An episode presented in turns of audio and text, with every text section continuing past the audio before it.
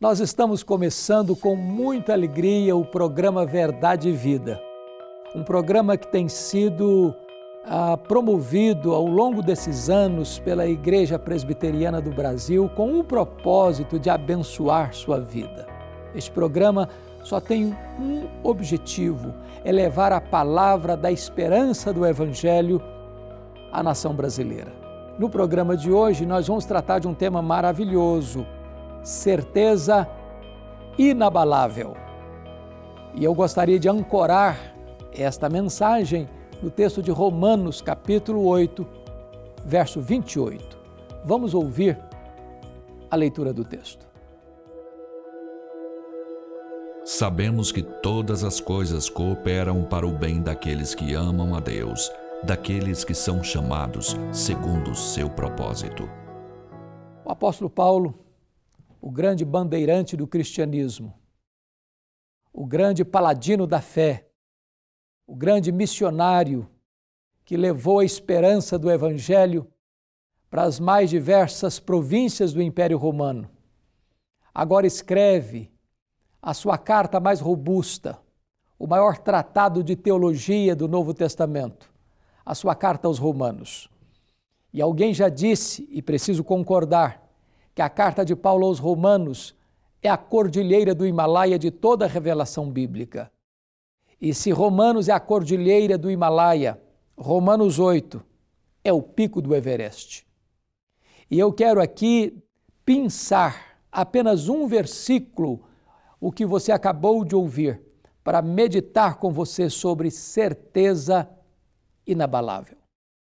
Paulo começa assim: sabemos, sabemos que todas as coisas cooperam para o bem daqueles que amam a Deus. Esta palavra sabemos vem de um termo da matemática. É um fato exato. Não é a linguagem da conjectura hipotética, mas da certeza experimental. Nós sabemos. Ele não diz nós sentimos ou cogitamos, mas ele diz nós sabemos. É uma convicção inabalável, é uma certeza absoluta. E sabemos o que? Sabemos que todas as coisas cooperam para o bem daqueles que amam a Deus. Eu preciso dizer a você que isto é uma espécie de cosmovisão ou filosofia da história. A história não está à deriva. A história não está dando voltas. A história caminha para um fim. E este fim, a consumação de todas as coisas, é a vitória retumbante de Jesus Cristo e da sua igreja. O que você e eu podemos ter plena certeza é de que, mesmo a pandemia quanto esta, que assolou o mundo, trazendo tragédias imensas na área da saúde pública, provocando uma das mais agudas recessões econômicas da história. Nem mesmo isso está fora do controle do Deus soberano. Agora você olha a circunstância da vida e diz: Meu Deus, eu estou sofrendo. Meu Deus, eu estou passando por um momento amargo de prejuízo, ou talvez de dor, ou talvez até de luto. Agora eu não consigo entender todos os detalhes de tudo aquilo que sobreveio à minha vida. Mas pela fé, o povo de Deus diz: Nós sabemos que todas as coisas cooperam para o bem daqueles que amam a Deus. Como o patriarca Jó que foi golpeado de uma maneira dramática na sua riqueza, na sua saúde, na relação familiar quando enterra os seus filhos, quando enfrenta o drama do apoio da sua mulher faltar-lhe na hora mais necessária, dos seus amigos o acusarem, ele se desespera, ele chora ele pergunta para Deus, ele se defende, ele questiona. Porém, quando Deus revela para ele o seu macro propósito, ele se humilha e diz: Agora eu sei que tudo podes e nenhum dos teus planos pode ser frustrado. Deus está no controle. Ele é soberano. As rédeas da história não estão nas mãos dos poderosos deste mundo, mas nas mãos bondosas do Deus Todo-Poderoso, que é o nosso Pai.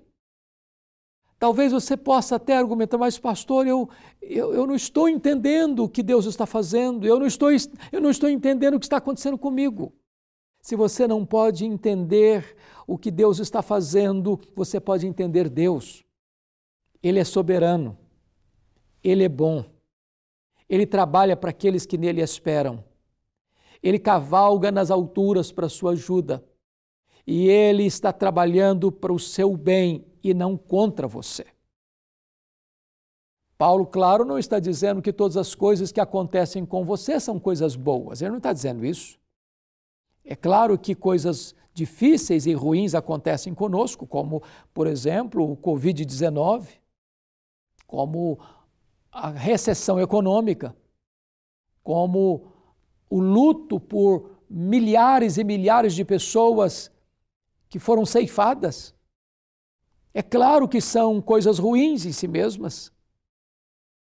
Claro que um crente perde emprego, claro que um crente fica doente, claro que um crente é, sofre uma bala perdida na rua. Ele não está dizendo que todas as coisas que acontecem conosco são coisas boas. Ele não está dizendo que as coisas acontecem por si mesmas, se encaixando por si mesmas. E nem está dizendo que todas as coisas cooperam para o bem de todas as pessoas. Mas se você ama Deus, todas as coisas cooperam para o seu bem. Talvez hoje você esteja olhando para a vida como que uma criança olha o bordado que a mãe está fazendo pelo avesso, as linhas estão soltas, não há harmonia, não há propósito.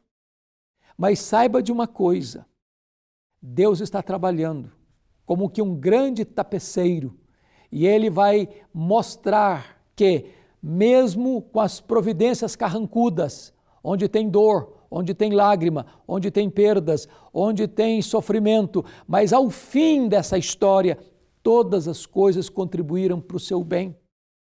Deus não está trabalhando contra nós, mas por nós. As provas da vida vêm não para nos destruir, mas para tonificar as musculaturas da nossa alma. Elas não vêm para nos derrotar, mas para nos aprovar, porque Deus prova para aprovar-nos. Então, descanse no cuidado de Deus, confie na soberania de Deus, entenda que Deus está no trono, que o Cordeiro tem o livro da história em suas mãos e que a história não está sem rumo como um caminhão sem freio ladeira abaixo. Entenda isso, a sua vida está nas mãos do Senhor Jesus e das mãos do Senhor Jesus ninguém pode arrebatar você. Descanse nesse cuidado divino, descanse nessa soberania divina. Talvez você pergunte, mas que bem é esse?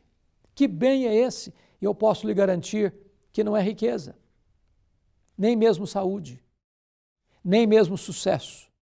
O apóstolo Paulo responde no verso seguinte, verso 29. Deus nos predestinou para sermos conformes à imagem de seu filho. Se o próprio filho aprendeu pelas coisas que sofreu, o grande projeto de Deus na sua vida é transformar você numa, numa pessoa parecida com Jesus. O projeto de Deus não é apenas levar você para a glória, mas é transformar você à imagem do Rei da glória.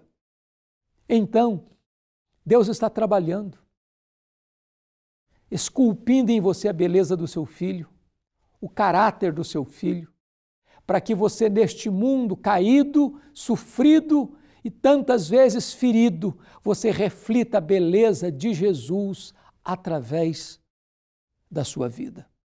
Eu vou orar com você, eu vou orar por você. E eu gostaria que nesse momento você colocasse suas angústias, suas dores, sua ansiedade aos pés do Senhor Jesus e confiasse no cuidado de Deus por sua vida. Deus, eu te agradeço pela tua palavra e eu te peço que tu abençoes as pessoas que estão nos assistindo, aplicando-lhes ao coração a tua palavra. Oramos assim em nome de Jesus. Amém. A Igreja Presbiteriana do Brasil é fruto de uma ação missionária da Igreja Norte-Americana que enviou o jovem pastor Ashbel Green Simonton ao nosso país em 1859, com o profundo desejo no coração de apresentar o Evangelho da graça de Jesus aos brasileiros. Ao longo desses 160 anos de história, o ideal missionário tem se tornado realidade e a partir do seu compromisso com a integridade bíblica em uma perspectiva teológica reformada e com o propósito de fazer a diferença na sociedade, a IPB tem sido um instrumento usado por Deus para alcançar e transformar a vida de milhares de pessoas no Brasil e no mundo. A Igreja Presbiteriana em cada cidade, com suas escolas, hospitais, projetos sociais e missionários, cumpre a sua missão visando a glória de Deus. Igreja Presbiteriana. Há 160 anos evangelizando o Brasil.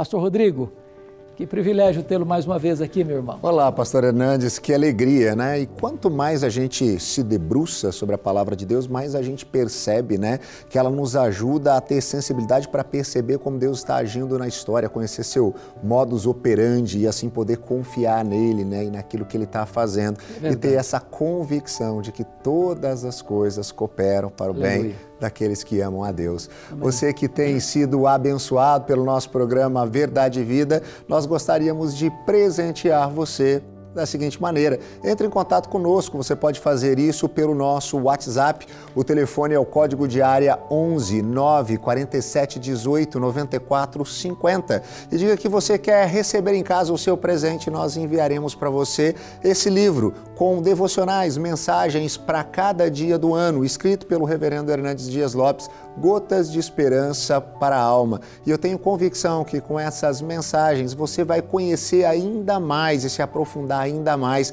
na sabedoria de Deus e conseguir encontrar, ganhar essa sensibilidade para perceber aquilo que Ele está fazendo na história, no mundo ao nosso redor. E com isso você vai poder se aproximar mais, conhecer mais desse Deus também em oração e assim conhecer aquilo que Ele está fazendo na sua vida e que a partir dessa sensibilidade você possa caminhar para o centro da vontade de Deus, que é boa, perfeita e agradável. Muito obrigado, pastor. Eu que agradeço, pelo seu carinho, pela sua palavra tão oportuna e tão Amém. abençoadora, viu? O nosso programa, o programa Verdade e Vida, tem exatamente este propósito de abençoar sua vida, seu lar, sua família.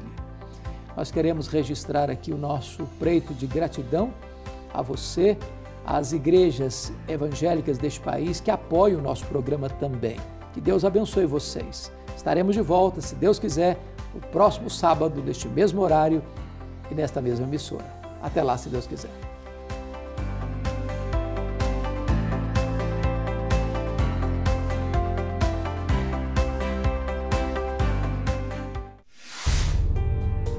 Ansiedade é preocupação exagerada, pressa, angústia medo.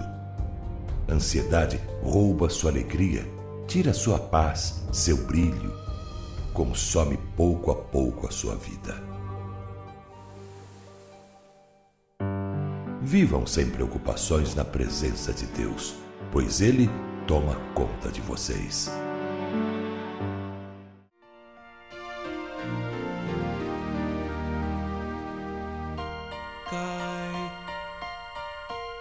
cai a chuva sobre o mal e o bom.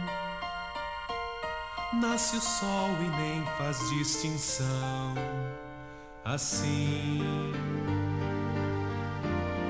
é a graça do eterno Deus derramada sobre os filhos seus e só alguns se lembram